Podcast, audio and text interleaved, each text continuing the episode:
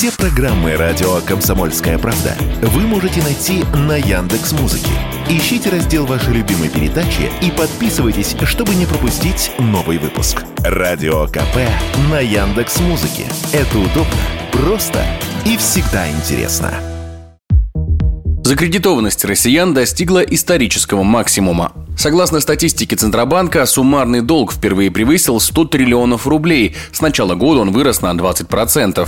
Основная составляющая кредитов 70 триллионов – займы бизнесу. Как рассказали эксперты, связано это с несколькими факторами, при том как позитивными, так и негативными. Однако в итоге сложившаяся ситуация может привести к снижению выдачи кредитов и ужесточению требований к заемщикам. Об этом радио «Комсомольская правда» рассказал экономист, антикризисный менеджер Павел Кобяк. Конечно же, идет ухудшение экономической ситуации в стране. Рост портфеля связан еще и с выдачей ипотек. Мы видим рост кредитного портфеля в связи с тем, что уходят западные компании, российские компании начинают занимать эту нишу, а для занятия ниши берут денежные средства для покупки оборудования, услуг и так далее. В итоге, к сожалению, мы увидим с вами сейчас сокращение кредитного портфеля, потому что поднялась ставка ЦБ, количество людей, желающих взять кредиты для чего-либо, оно сократится. Но в годовом, конечно, выражении мы с вами так и останемся на высоких показателях. Будем смотреть в следующем году. Думаю, что как только Центральный банк начнет снижать ставку, я думаю, что уровень кредитного портфеля начнет еще больше расти.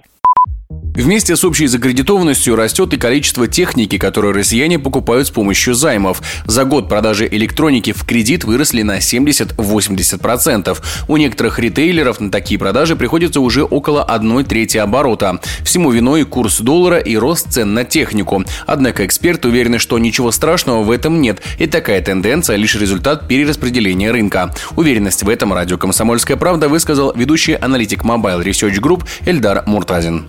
Связано это с ростом средней цены многих устройств. Например, флагманские смартфоны стоят больше 100 тысяч рублей. Если мы говорим про крупную бытовую технику, цены там тоже достаточно высокие. Все вместе нам дает ситуацию, при которой мы видим рост цен. Ну и также связано это напрямую с тем, что впервые многие китайские компании получили такие финансовые инструменты. Когда у них была низкая доля, у них не было этих финансовых инструментов. Сегодня китайские компании растут на рынке, растут агрессивно, и для них эти инструменты важны.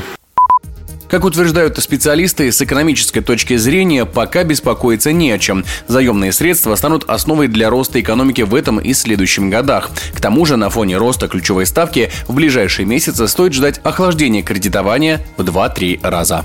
Егор Волгин, радио «Комсомольская правда». Громкий сезон на радио «Комсомольская правда». Весь мир услышит Россию. Весь мир услышит радио «Комсомольская правда».